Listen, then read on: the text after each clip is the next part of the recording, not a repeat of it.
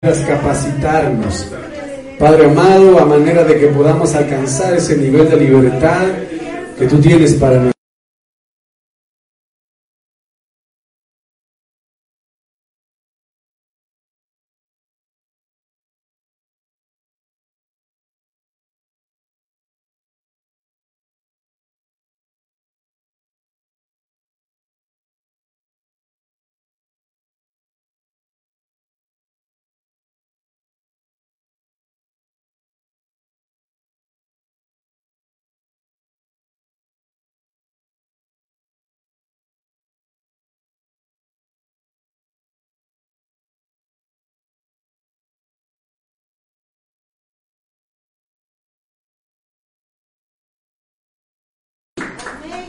Bueno, gloria a Dios.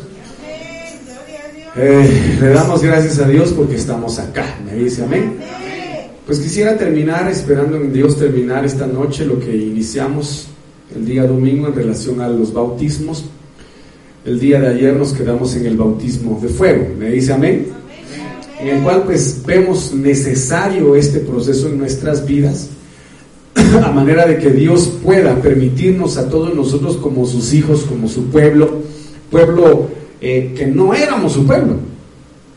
¿Ya conmigo? Éramos rebaño perdido. Sin embargo, Él nos halló y nos injertó a la vid que es Cristo. Por lo tanto, como pueblo suyo, amado hermano, no advenedizos, no bastardos, sino como hijos verdaderos del Señor, es necesario que demos la talla. Me dice amén. Y uno de los aspectos que, que nosotros debemos considerar en nuestra vida, mi amado hermano, es tener cuidado en lo bueno. Y te va a decir, ¿por qué? ¿Por qué en lo bueno? ¿Por qué en lo bueno? Porque el corazón puede... ¿Ah? Porque lo bueno puede decir, bueno, ya está bien lo que estoy haciendo, ¿verdad? Y quedarse ahí. Pero no, que, no debemos quedarnos en lo bueno, sino debemos buscar lo mejor y no quedarnos en lo mejor. ¿Me dice amén? Sino buscar la excelencia en Dios. Ante esto, obviamente lo vemos contextualizado eh, en el libro de, de, de, de, ¿cómo se llama?, de Proverbios, la cual dice, mi amado hermano, de que la senda del justo es como la luz de la aurora, que va de gloria en gloria, va de, de aumento en aumento. Entonces el Señor anhela que nosotros vayamos eh, creciendo en Él. Y para esto necesitamos ser purificados.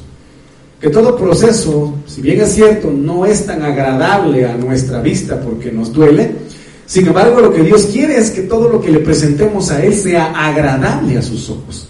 Me dice amén, sea aceptable a sus ojos. Ahora, le hago la pregunta, ¿Caín llevó una ofrenda mala? ¿Mm? Por eso dice que llevó lo mejor que él pudo llevar de su ofrenda. ¿Me dice amén?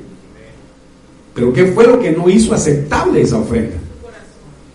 Su corazón, porque su corazón no era bueno.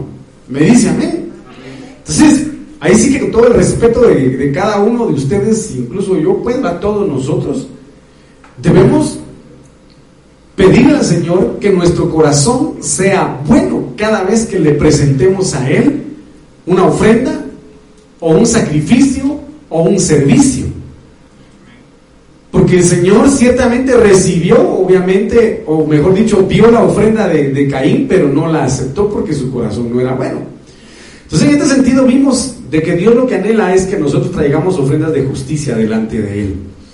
Vimos el significado de fuego, de purificación, amado hermano, vimos en el libro de Malaquías que el Señor anhela que nosotros presentemos ofrenda limpia. Vimos, amado hermano, que la tercera o la, acontecerá en toda la tierra. Dice que los dos tercios de la tierra pues serán exterminados, ¿verdad? Pero al otro tercio dice, el último tercio lo meteré en el fuego, dice Señor, ¿verdad? A, manera de que sea purificado este pueblo.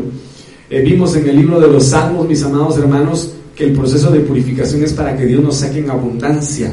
Me dice amén, en abundancia de todo aquello que carecíamos. Me dice amén. Por ejemplo, podría preguntar, ¿qué carencia puede tener alguien ahorita? No material, sino qué carencia puede tener alguien ahorita. Alguien que me dé un ejemplo.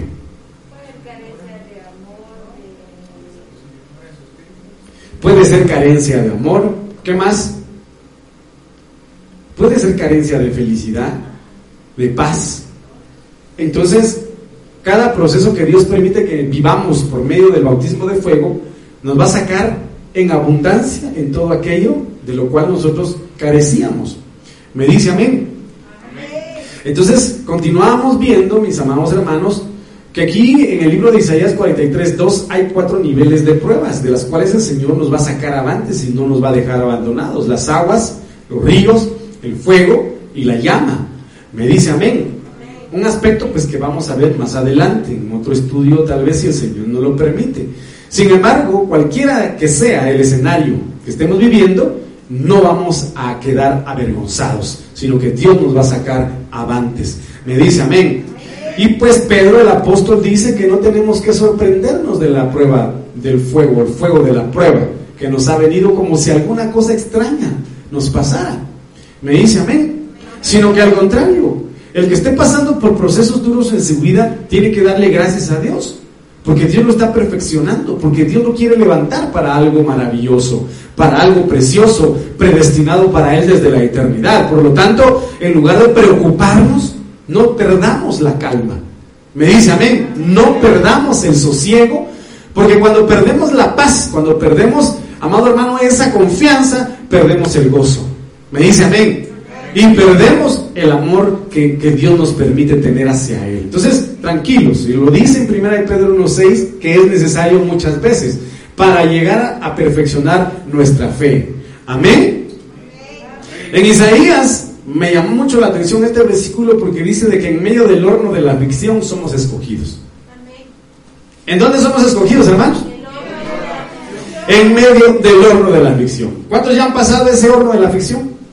No de la afición, sino de la aflicción. ¿Cuántos han pasado por ese horno? Y en ese horno nos pasan mil y unas preguntas.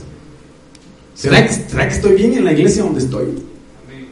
¿Será que realmente estoy haciendo bien en buscar a Dios como lo estoy haciendo o estoy buscándolo demasiado? ¿Verdad? Mejor no lo busco demasiado porque así el diablo no se me levanta. Porque así esos son pensamientos que pone el diablo. ¿Verdad? ¿Será que estoy en la religión correcta? ¿Verdad? O mejor me vuelvo ateo por la gracia de Dios. Entonces, mire, en medio del horno de la aflicción, el Señor nos escoge. Por muy duro que sea, ahí el Señor nos escoge porque ahí es donde sacamos el brillo que Él quiere. Me dice amén. Y lo vemos en el renuevo del águila. ¿Sí? ¿Cómo empieza el renuevo del el águila? El, águila voluntariamente y voluntariamente también tiene que cambiar todo su ser prácticamente en base a golpes, en base a dolor, en base a sangrado y en base a una paciencia impresionante. Porque para empezar, dice que se tiene que quitar el pico ¿Y cómo se quita el pico? Somatándoselo en la, en la pared de la, de, la, de la peña donde esté, en la roca. Ya vimos eso, ¿verdad? Es que Dios quiere que cambiemos nuestra forma de hablar. Ese pico viejo que nos hace mal hablados, ¿verdad? Tiene que caer. ¿Por qué? Porque dice de que si el pico crece, se va encorvando. Y como es tan filoso, va traspasando su pecho si no se lo quita. Y se muere.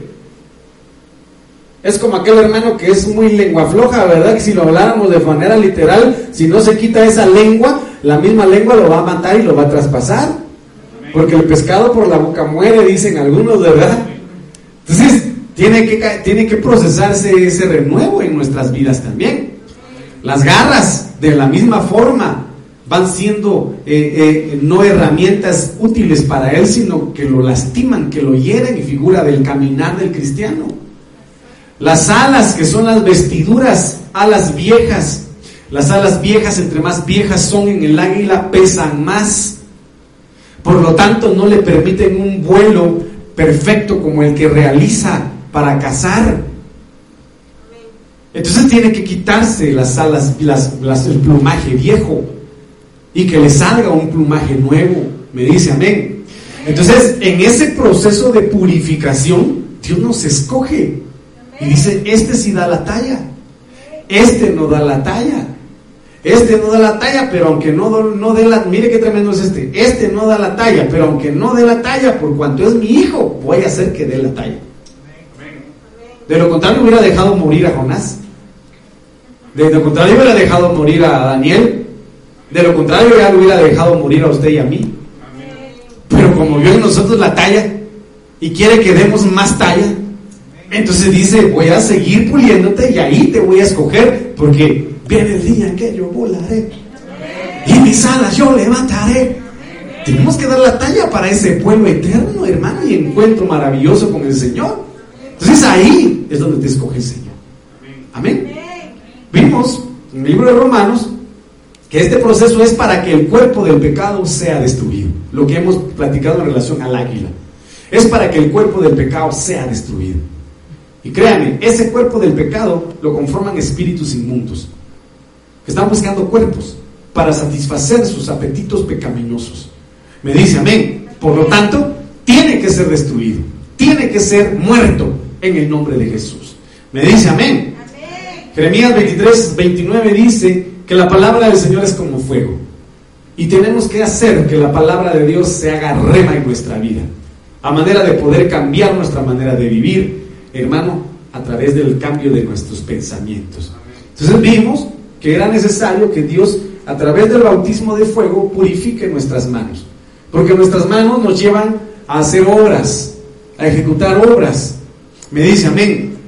Recordemos que Pablo le dice a Timoteo, aviva pues el, el don de Dios que te ha sido dado a través de la imposición de manos.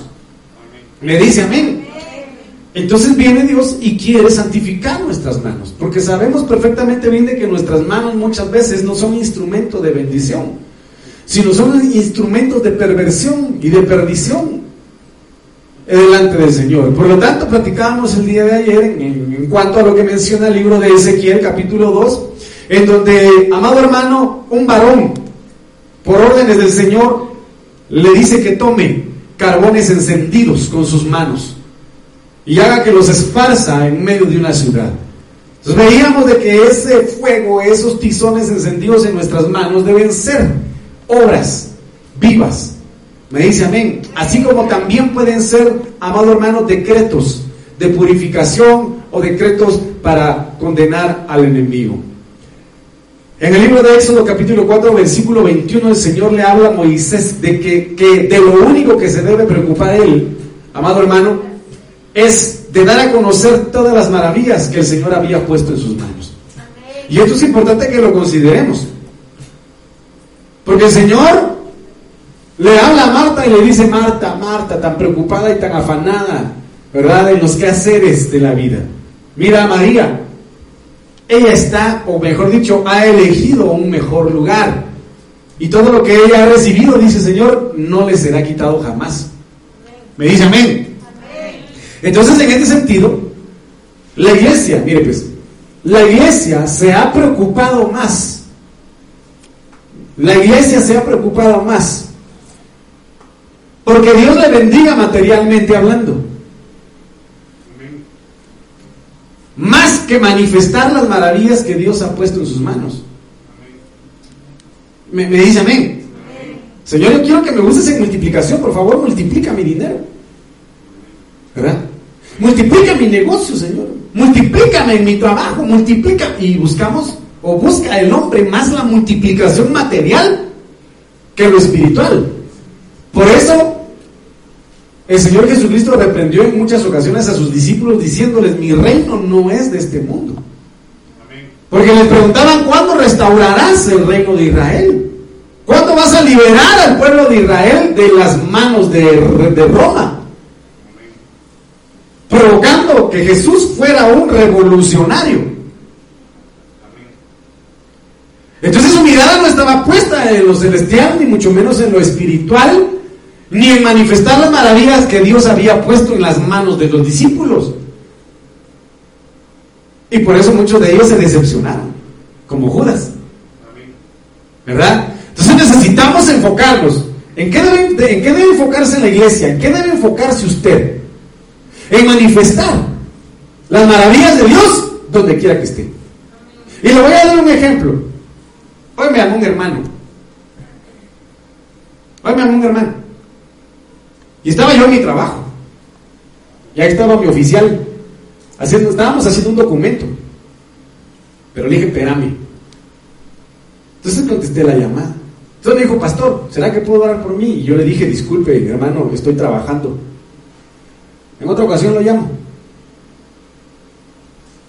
No. y empezamos a orar. Y yo orando ahí, hermano. Y mi oficial ahí que me importó que estuviera. Pero yo orando, hermano. Orando, reprendiendo y todo lo necesario. Y no me importó. Porque Dios para eso nos llamó. Que no importando dónde estemos, manifestemos las maravillas de Él ahí. Ahí. Ahí, donde quiera que ustedes estén. Ay, no es que qué vergüenza yo, qué vergüenza el compadre, la comadre. ¿Qué van a decir de mí? Los clientes, las clientas. ¿Qué van a decir de mí? Pues, ¿qué le importa? Lo único que le importa es lo que piense Dios y lo que quiere Dios de usted. Porque como dice, y lo he dicho en repetidas ocasiones, ¿de quién viene la salvación? De Dios. Entonces, preocúpese, un consejo, preocúpese más por manifestar las maravillas que Dios ha puesto en su vida. Y lo vuelvo a decir de nuevo, buscando primeramente el reino de Dios y su justicia. Y usted después va a ver, mire, todo planito. Porque el Señor va a planar todo por usted. Dios va a planar todo por usted. Me dice amén. Entonces vimos acá que cuando Moisés alzaba sus manos, Israel prevalecía. Pero cuando las bajaba porque estaba cansado, prevalecía el enemigo. Por eso no debemos cansarnos en levantar nuestras manos santas, donde quiera que estemos. Miren, empezar a mecerlas para cambiar atmósferas, para cambiar ambientes, para cambiar los aires espiritualmente hablando del lugar donde nosotros estemos, no importando dónde estemos. Pero tenemos que hacerlo, amado hermano, con manos limpias. Me dice amén, como lo dice el libro de Job capítulo 11, versículo 13 al 14. Quitando la injusticia, quitando la iniquidad. A manera de levantar nuestro rostro limpio y sin mancha. Para ser fuertes y para no temer. Para no temer. Me dice amén. Entonces, eh, continuábamos y platicábamos en relación al caminar. Dios anhela consumir todo caminar humano, todo caminar pecaminoso, todo caminar que se desvíe delante de la presencia del Señor. Por lo tanto, vemos el mayor ejemplo en Jesucristo. La dimensión en la cual es eh, plasmado en el libro de Apocalipsis capítulo 1, versículo 5, donde sus pies eran semejantes a bronce pulido, tiene una causa. No llegó a ese nivel nada más por así. Me dice amén. Y obviamente ese caminar lo ganó durante 33 años y medio que estuvo aquí en la tierra. Y la mayor prueba que tuvo fue cuando estuvo en el desierto y fue tentado por el enemigo. Entonces vemos como Dios en el libro de Éxodo 3.5 le dice a, a Moisés que se quite el calzado egipcio, porque la tierra donde estaba era santa. Me dice amén. Entonces aquí vemos cuando fue llevado al desierto y fue tentado. Vemos cómo la palabra de Dios se constituye en fuego, se constituye en algo ardiente que puede llegar a quemar en nuestro caminar todo aquello que a Dios no le agrada. Me dice amén. Salmo 119, 105. De igual manera en el versículo 9 dice, ¿con qué limpiará el joven su camino? Con guardar tu palabra. Entonces aquí vemos algo muy importante. ¿Cuántos quieren ser guardados en los días malos? Guarda la palabra. Guarda la palabra. ¿Con qué limpiará el joven su camino? ¿Con qué Dios va a limpiar nuestro camino en estos tiempos, mis amados hermanos? Con guardar la palabra, con guardar la palabra. Entonces, hay algo muy importante que nosotros debemos considerar, que la agenda global está avanzando de una manera impresionante. México, Argentina, Cuba, Cuba que ya es un país, que era un país supuestamente conservador, ¿verdad? Supuestamente. Amado hermano, ya está básicamente dentro de esa agenda.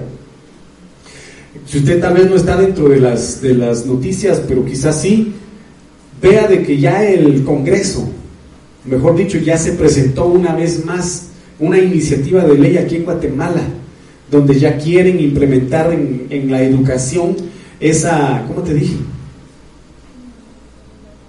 La educación sexual, pues, la orientación sexual en los niños, ya quieren educar a nuestros hijos para decirles qué sexo elegir.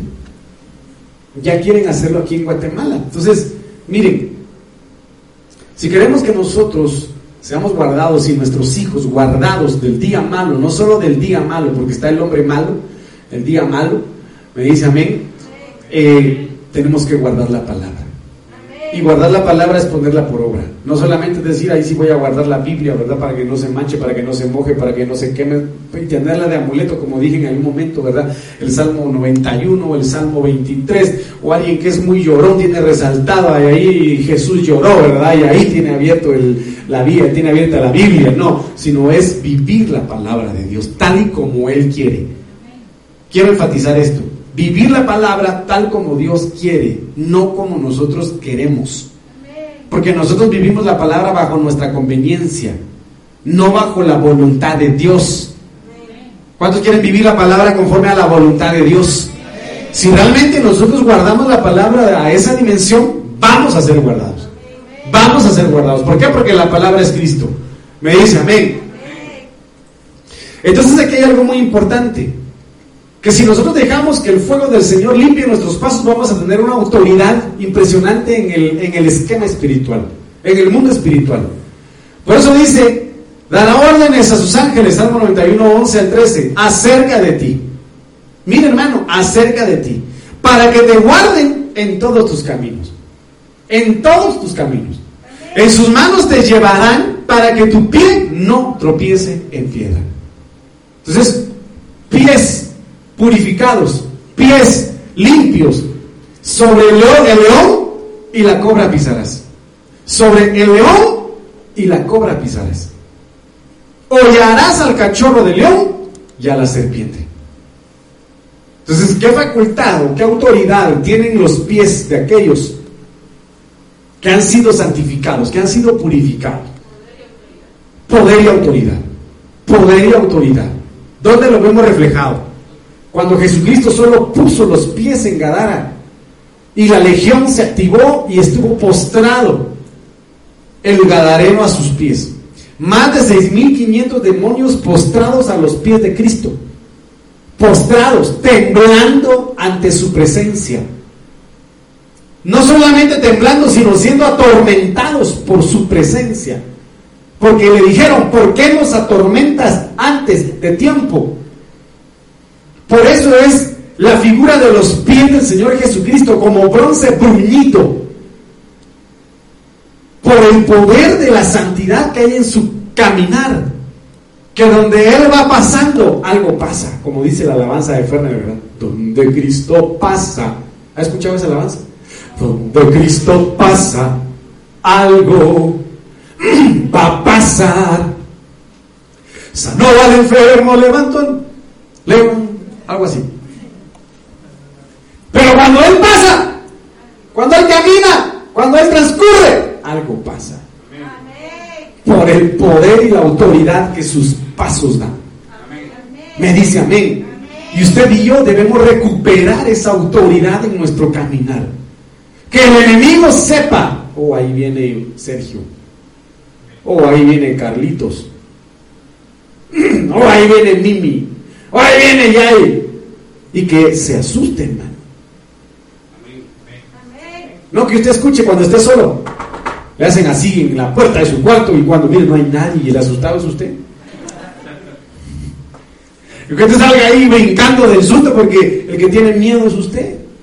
No, usted tiene que recuperar esa autoridad que Dios le ha dado mediante la purificación de su caminar ante Dios. ¿Por qué? Porque Dios no nos ha dado un espíritu de cobardía. Ejemplo de él, y no lo digo por vanagloria, que el Señor me guarde, es lo que yo le comenté a usted, ¿verdad? De que mi hermana viendo películas endemoniadas ahí en su cuarto y en la mera madrugada yo reprendiendo a los demonios. Pero ¿sabe cuál es el detalle? Que cuando uno está lleno del Espíritu de Dios, uno no, le, teme no le teme a nada. Uno no le teme a nada, hermano. No le teme a nada. En determinado momento, no sé si ya le comenté, cuando yo llevé a cabo una media vigilia de jóvenes, el Señor me mostró el rostro de una bruja afuera de la iglesia, afuera, gracias a Dios estaba afuera y no estaba adentro, hermano. Afuera, pero mire pues, vimos el rostro, bueno, yo vi el rostro de la bruja, los demás no lo vieron, solo el Señor me permitió verla. Afuera de la ventana y me miraba con un odio impresionante. Entonces cuando yo la vi, hermano, le dije a los hermanos, tomémonos de las manos. Agárrense de las manos, le dije. Luego le salió a el corazoncito. Tomémonos de las manos, hermano, les dije. Vamos a reprender todo espíritu de brujería que se quiera oponer a esta obra. Hermano, estábamos todos cerrados, pero como yo ya sabía de que en un momento de batalla espiritual o de guerra espiritual no hay que cerrar los ojos. No hay que cerrarlos. Pero yo cometí el error de medio cerrarlos. Y en el ratito en que los cerré, me dieron una maná en el brazo, hermano.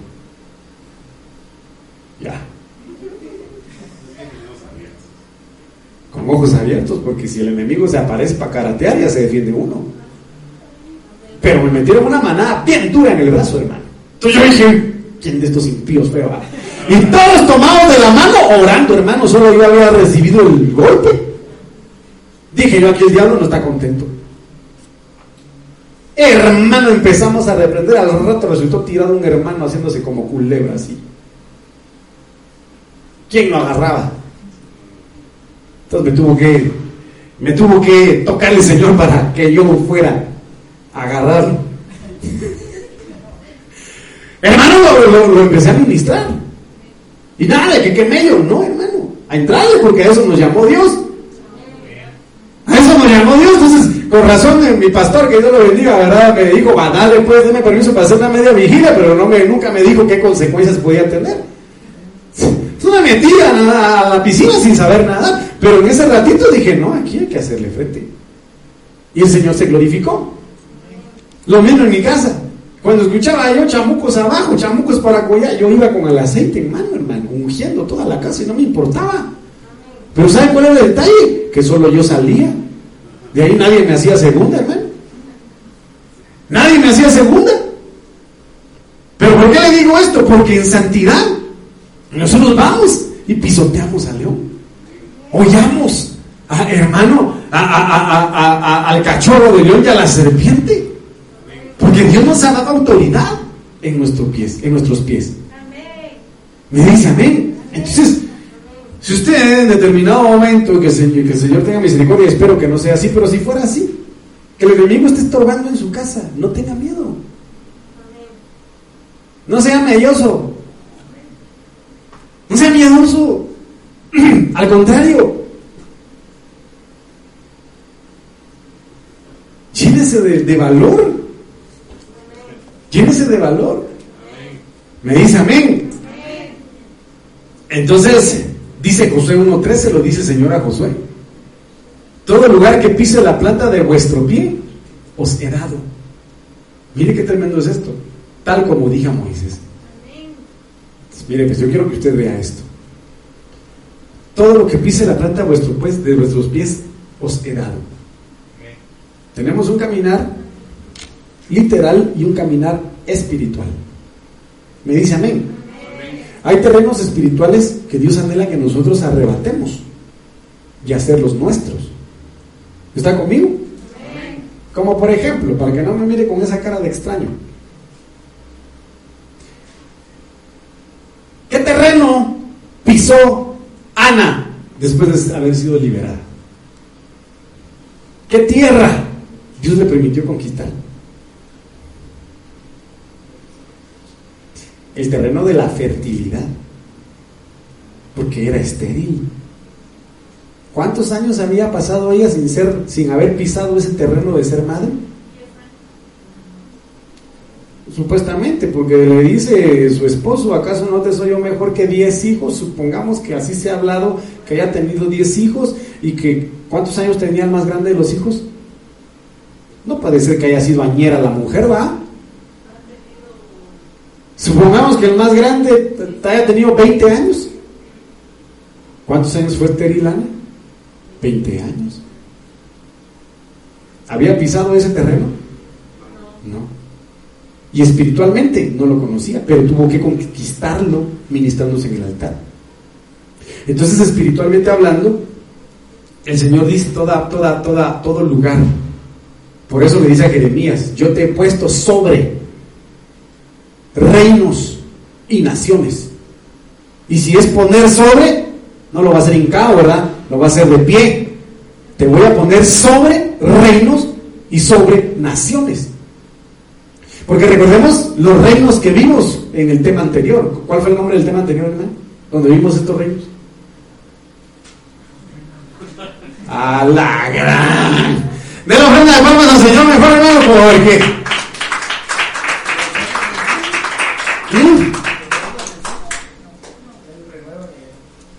¿Cómo se llamaba el hermano?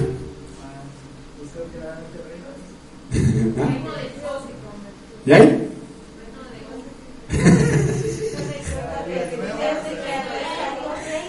¿Ah? No, el nombre del tema. El primer nombre del tema era Buscad a Jehová ahí. Ah, ¿verdad? Buscad a Jehová ahí. Y para poder buscar a Jehová, tendríamos que convertirnos a Él. Entonces, convertidos a Jehová. ¿Verdad? Ay, hermanos, no. Me deben una pizza a todos. es broma, hermano, es broma, es broma. Entonces, todo lugar que pise la planta de vuestros pies os he Todo lo que Dios le ha dado a usted le pertenece. Amén. ¿Sí? Dios te ha llamado para ser feliz. Dios te ha llamado para ser pleno en el Señor. Por lo tanto, si Dios te ha plantado ahí, no permitas que el enemigo te saque de ahí.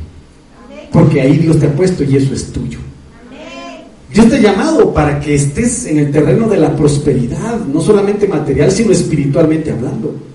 No dejes que el enemigo vaya y te desterre, así es, te destierre, sino sácalo tú de él, porque ese terreno te pertenece. Amén. Entonces, mire, pues, todo aquel que es santificado en su caminar se renueva. Lo dice Isaías 40, 31. Pero los que esperan en el Señor renovarán sus fuerzas. Se remontarán con las águilas, con las alas, perdón, como las águilas. Correrán. ¿Con qué se corre? Con los pies. Y no se cansarán. Caminarán. ¿Con qué se camina? Con los pies. Y no se fatigarán. Qué precioso, hermano. Por eso es que estamos aquí, porque a pesar de que hemos corrido, seguimos adelante. A pesar de que nos hemos cansado, seguimos adelante. Hemos caminado y no nos fatigamos. ¿Por qué? Porque eso lo hace únicamente la palabra del Señor. Y vamos a culminar con el rostro. Porque recuérdese usted de que un corazón alegre hermosea el rostro. ¿Dónde se manifiesta cómo está el alma del hombre? En la cara. En los ojos, pero si usted quiere ser tan específico, en los ojos. Entonces Dios quiere limpiar nuestro rostro, hermano. ¿Por qué?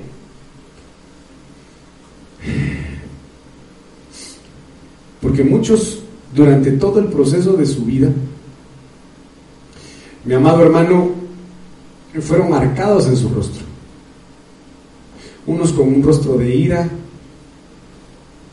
que se sienta ahí atrás, amigo, por favor. Hermano, por favor, gracias. Unos quedaron marcados con un rostro, mire pues, ¿qué rostro se manifiesta?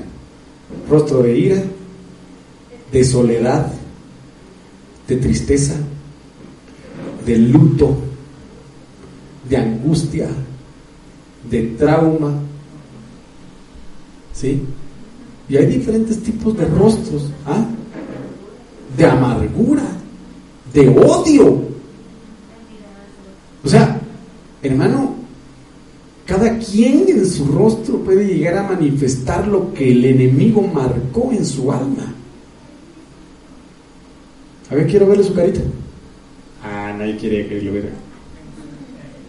mire pues hermano, cualquiera que sea el caso, Dios quiere limpiar nuestro rostro de todas esas marcas que el enemigo pudo haber puesto en nuestra alma. Me dice amén. Por lo tanto, dice Mateo 17, 1 y 2. Seis días después Jesús se llevó con él a Pedro, a Santiago y a Juan, a su hermano, y los condujo a un monte alto a ellos solos. ¿Y qué pasó?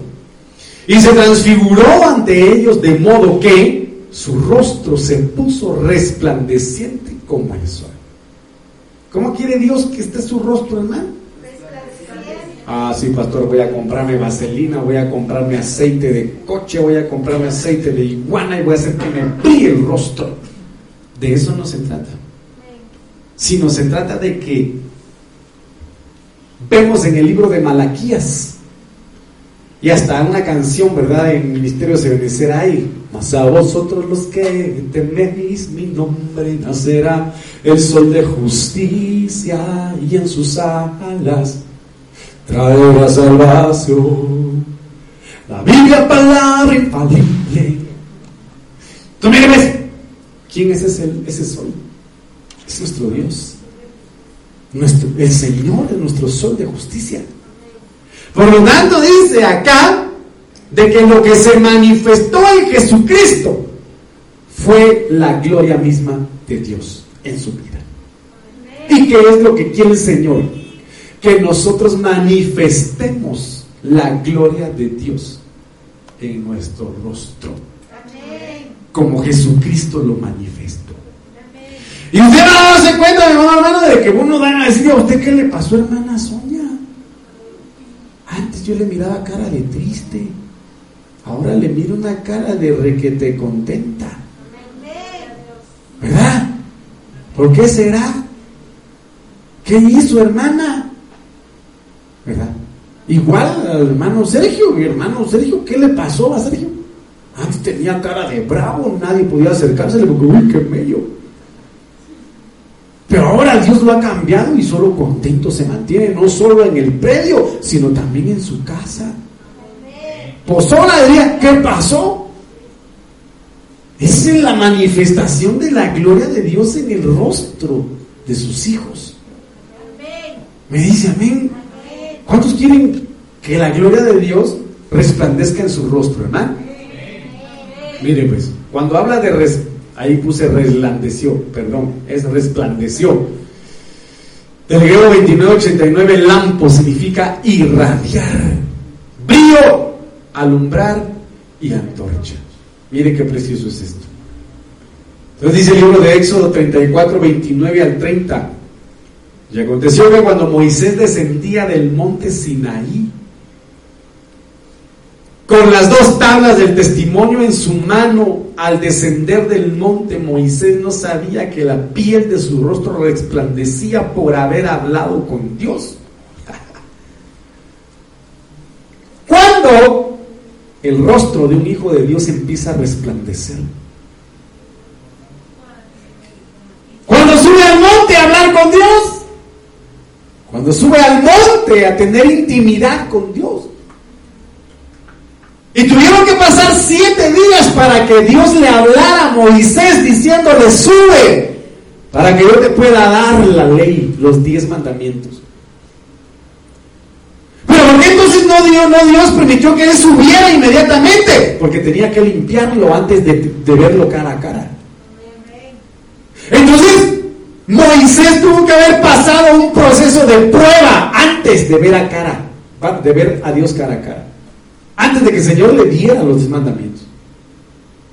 Tuvo que haber pasado un proceso de purificación y de santificación. ¿Me, me dice amén, hermano? Y al ver a Aarón y todos los hijos de Israel a Moisés, he aquí la piel de su rostro resplandecía y tuvieron temor de acercarse a él. Que Dios nos permita ser llenos de su gloria. Mire, yo, yo, pude sentir una presencia de Dios maravillosa al momento de adorar. Y Dios es lo que quiere que nosotros constantemente anhelemos y deseemos, hermano. Que su gloria nos inunde, nos sature, hermano. Me dice amén. Al ver a Aarón, a todos los hijos de Israel, al ver a Aarón y todos los hijos de Israel, a Moisés, he aquí la piel de su rostro resplandecía. Que cuando te vean, vean ese amor de Dios en tu vida, ese gozo que viene del Señor en tu vida únicamente. Amén. Lo mismo pasó con Esteban. Entonces todos los que estaban sentados en el concilio al fijar los ojos, y este es otro escenario maravilloso, al fijar los ojos en él, vieron su rostro como el rostro de un ángel. ¿Y sabes qué? Van a haber muchos, no solamente para empezar en tu familia. Hay un consejo, consejo del líder. Mire, el consejo de un líder según el mundo, y aunque es bíblico también, dice, no confíes en tu mejor amigo. ¿Eh? es el consejo de un líder. No confíes en tu mejor amigo. ¿Por qué? Porque la envidia es astuta. Es mejor confiar en el enemigo que en tu propio amigo. Y es bíblico porque David lo dice, no fue de mi enemigo, no fue de mi adversario, fue de ti, mi íntimo, mi hermano, mi amigo, con el que compartíamos la comida en el mismo plato. Yo la mía, la mitad del plato, y tú la otra mitad del plato. Tú fuiste el que me traicionaste. ¿Por qué le digo esto? Porque vas a encontrarte muchas veces, incluso hasta en tu propia familia, circunstancias como estas, o en tu trabajo, gente que te va a querer destruir, te va a querer hacer pedazos, te va a querer hacer un lío por cualquier cosa, y me acaba de pasar, hermano. Ya le conté de una Jezabel que anda por allá, va un trabajo. Hermano, yo tranquilamente le hablé, le pregunté, y, me, y, se levantó en una ira impresionante, hermano, gritándome. Dije, Dios mío,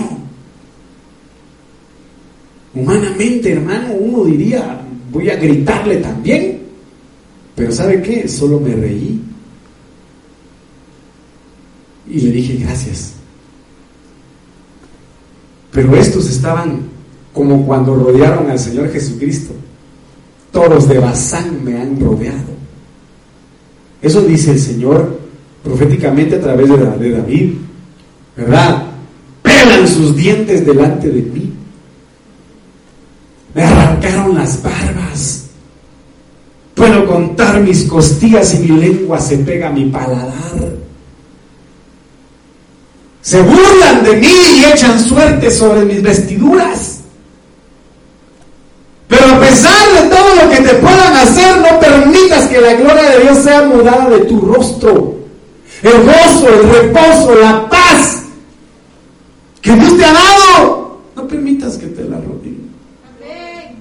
Ni tu propio esposo, ni tu propia esposa, ni tus hijos, no permitas que te la roben. No lo permitas. Vieron el rostro de Esteban como el de un ángel, aunque lo estuviesen apedreando, aunque lo estuviesen escupiendo, aunque lo estuviesen golpeando, hermano, con puñetazos. El único que quería era ver a Dios. que dijo, veo al Hijo de Dios sentado a la diestra del Padre. Y por eso muchos no trascienden en la evolución de hijos de Dios. Porque en lugar de poner su mirada en Dios, ponen su mirada en el hombre dejan de ver a Dios. Entonces ya les duele lo que les dice el hombre. Ya les afecta lo que les hace el hombre. Porque su amor no está en Dios. Como dice aquella alabanza, ¿verdad? Usted se acuerda de esa alabanza, a usted que le gusta mucho. Los coritos viejitos. Mi vida está escondida en Dios. Mi vida está escondida en Él. Mi vida en Él está muy segura, mi vida en Dios está muy. El diablo no la puede tocar, el diablo no la puede alcanzar, porque mi vida está escondida en Dios, porque mi vida está escondida en Dios. Si tu vida está escondida en el Señor, ni porque venga, ni porque dice la Biblia en el libro de el Salmo 91, no temerás a saetas que vuelen de día, ni a pestilencia que en medio del día destruya. Caerán a tu lado mil y a tu diestra diez mil, mas a ti no llegará. Oiga lo que le estoy diciendo, pastor, pero yo me he enfermado, pastor, pero yo he pasado esto, ¿y dónde está eso? En la, ¿Dónde está cumpliéndose eso en mi vida? Pues, ah. con una abismal y con una gran diferencia. Que si en determinado momento la voluntad de Dios está en que nos vayamos con Él, que muramos, nuestra alma no tiene el mismo destino de aquellos que no creyeron en Él. Entonces, ¿qué quiere usted? Este cuero que a la hora de que ya sea que muramos por caso fortuito o por viejos, se queda ahí en el polvo porque polvo es. O que su alma se vaya a la eternidad con el Señor. ¿Qué quiere usted? Dígame, respóndame, contésteme. Por supuesto, verle a Él cara a cara. Esa es la gran diferencia. ¿Verdad? Y como le dijo muy sabiamente aquel pastor al, al, al reportero que, la estaba, que lo estaba entrevistando. Ya sea que haya o no haya una eternidad más allá de la muerte, el que yo haya creído, si no hay nada, no pierdo nada. Y si hay una eternidad, yo gano mucho, pero tú por no creer, si hubiese una eternidad, lo pierdes todo. Entonces no permitas que nada robe la gloria de Dios en tu vida. Nada. Me dice amén. Isaías 57 dice, el Señor Dios me ayuda. Mire, hermano, que Dios te lleve a esta dimensión maravillosa. El Señor Dios me ayuda. ¿Cuántos quieren que el Señor lo ayude? Por eso no soy humillado. Oh, qué tremendo es eso. Mire qué tremendo es esto. Por eso como pedernal he puesto mi rostro. Y sé que no seré avergonzado. Mi hermano, qué tremendo es esto. No serás humillado. No serás avergonzado. Sí, solo sí, dejas que el Señor sea tu ayuda. Es cuando una persona viene y su rostro es santificado. Ha pasado procesos en su vida y ha salido victorioso. Hermano, cada prueba que viene es más fuerte. Es más sólido en la fe. Me dice amén. Pero ha entendido que su ayuda viene del Señor, de nadie más. Y aquí mire otra dimensión, Ezequiel 3, 8 y 9, aquí yo he hecho tu rostro fuerte contra, los, contra el rostro de ellos, y tu frente fuerte contra sus frentes, como diamante, más fuerte que pedernal he hecho tu frente o tu rostro. No los temas, ni tengas miedo delante de ellos, porque son casa rebelde. Mira hermano que Dios nos lleve a esta dimensión de que si usted ya no aguanta el rostro de pedernal, que lo lleve al rostro de diamante. Me dice amén. Me dice amén. que así es, hermano, y créame, nos cuesta. por ejemplo, viene a mi memoria ahorita lo que el hermano Sergio vivió, va. Cara de pedernal, va. En plena oración, ahí el chamuco estorbándoles con hermana Sonia. Pero ¿qué cara pusieron? De pedernal. Si ejemplos hay, hermano, y, y vivos, no inventados. Me dice amén, de que Dios quiere llevarnos a dimensiones tremendas. Entonces, mire pues, de labios, usted ya lo sabe perfectamente bien en Isaías, de labios inmundos. y esto de los labios sí es un poquito complicado porque como está muy ligado a la lengua, a la boca. Me dice amén. Dios quiere cambiar nuestra manera de hablar. Dios quiere cambiar nuestra manera de hablar. Me dice amén. ¿Cuántos quieren que Dios cambie su manera de hablar? Y yo lo ya lo platicamos. En base a lo que decimos, el diablo toma ventaja. El diablo toma ventaja. Mucha ventaja. Entonces tenemos que tener cuidado. Entonces dejemos que Dios toque nuestras vidas con ese tizón encendido. ¿Y quién es ese tizón encendido según el libro de Zacarías capítulo 2? Es Cristo. Es Cristo. Me dice amén. Vamos a ir ya rapidito, Jeremías 1.7, pero Dios me tocó los labios. Dígale, Señor, toca mis labios, toca mi boca. ¿Y sabe para qué tenemos que pedirle al Señor que toque nuestros labios? Para que dejemos de hablar tonterías, como el Señor se lo dijo a Jeremías. Si tú logras sacar lo, lo precioso de lo vil y dejas de hablar bobadas, dice una versión, ¿verdad? Tonterías. Y, y, hablas únicamente lo que vale la pena, serás verdaderamente mi profeta. Eso le dice el Señor a Jeremías. Entonces, Dios me tocó los labios y me dijo, no digas que eres muy. Pues aquí era el caso de Jeremías. Señor, yo soy niño, yo soy neófito. ¿Qué le voy a decir yo a todos esos barbudos, verdad? La barba de un metro, Señor, que se pone subir una piedra a filosofar.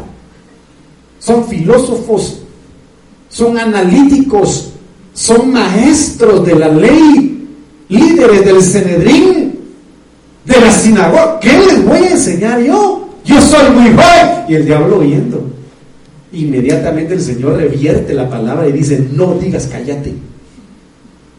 Shh. Shh. Silencio. No digas palabras que puedan ser ventaja para el enemigo. Porque se puede hacer realidad. Y Job dijo, lo que más temía, eso me sobrevino. Porque tal vez lo declaró. Ayer estuvimos en la grabación de mi hijo, que ya se graduó. Ya te graduaste, ¿verdad? ¿De qué te graduaste? De prepa. Y escuchamos a los niños de sexto primaria. Y los niños manifestaron sus proyectos de vida. ¿Verdad? Pero me llamó la atención porque dentro de los proyectos de vida manifestaron lo negativo. Y uno de ellos dijo, una de las cosas negativas que yo tengo es mi temor al fracaso. Y muchos lo declaran, muchos lo dicen. pero si voy a fracasar en mi matrimonio, pero si voy a fracasar en mi negocio, pero si mis hijos van a fracasar, pero si van a ser unos fracasados, pero si van a vivir lo que yo viví, pero si van a hacer lo que yo hice. Y empiezan a declararlo. Y como el diablo oye, se activa. Entonces, no digas que eres, o no digas que vas a hacer o que vas a vivir cosas que no quiere Dios que tú digas. ¿Me dice amén? Solo con el simple hecho de que un padre le diga a su hijo, este, este va a ser un bueno para nada. Este es un bueno para nada. Nada bueno hace. Nada bueno hace. Ja, la hermano ya el diablo escucha. Y son maldiciones. A partir de ese momento tú hablarás por mí. Irás a donde yo te mande y dirás todo lo que yo te diga. Le amarró la lengua Jeremías diciéndole vas a dejar de hablar tus carnalidades. Vas a dejar de declarar tus debilidades. Y solo vas a decir lo que yo te diga.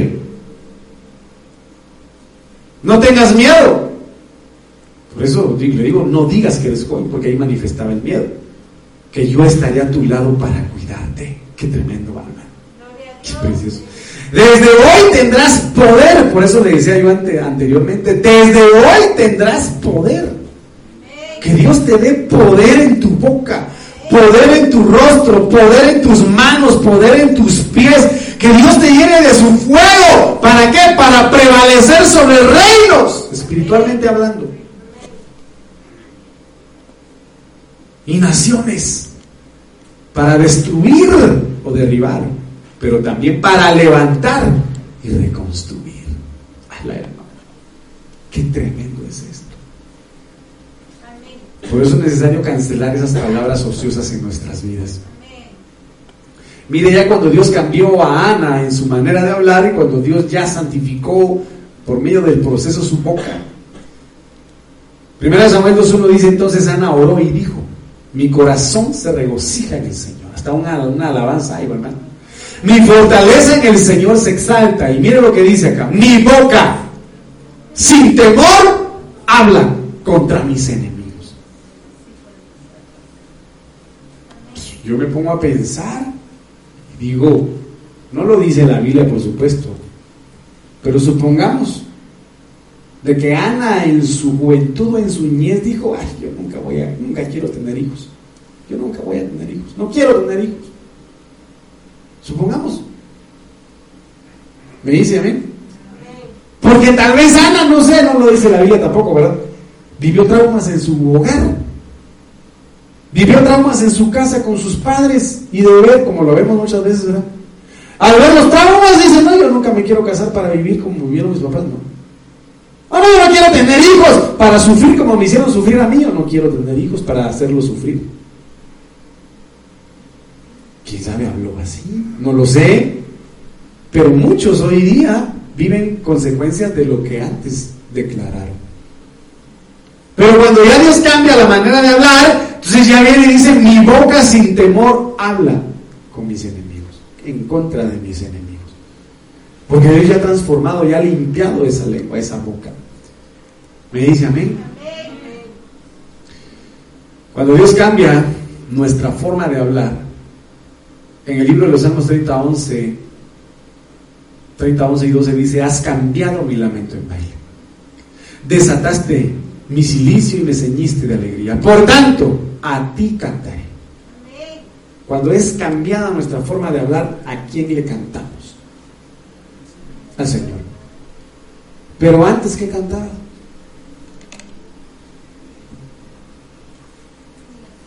¿qué cantábamos, hermano?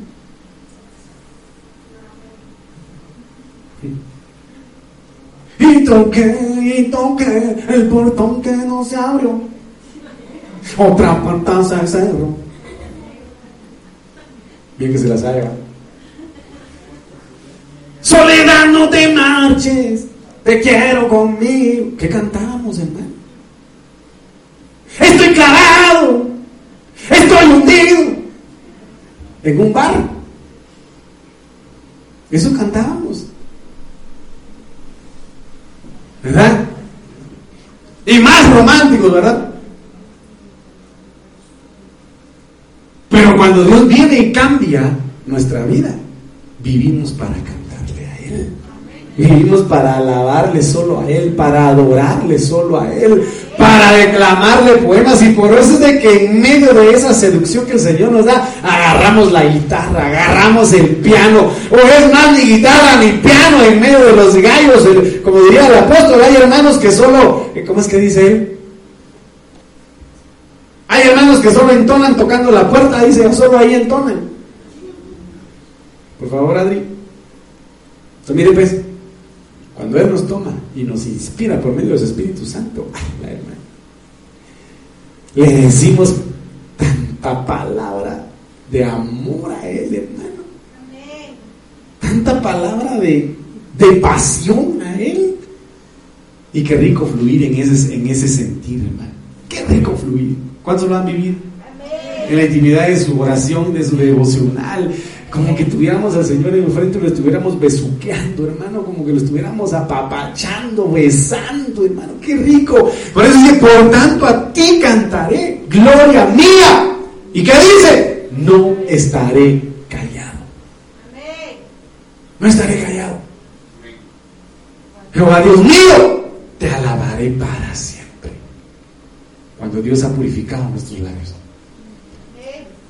Isaías 54:4 dice, el Señor me ha dado lengua de discípulo. Que el Señor marque su lengua y que le dé lengua de discípulo. ¿Para qué?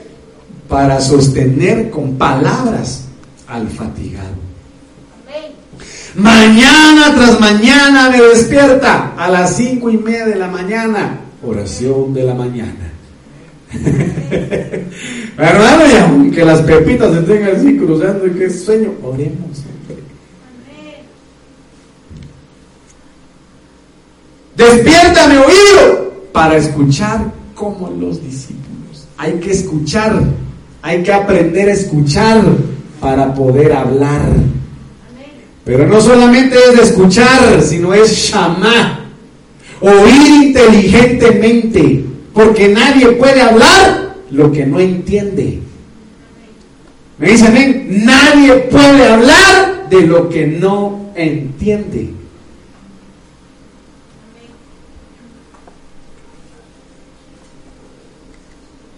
Y con esta termino. Solo con 65 diapositivas. Salmo 39.3. Gracias por ponerme en rojo. Se enardeció mi corazón dentro de mí. En mi, meditación se encendió fuego.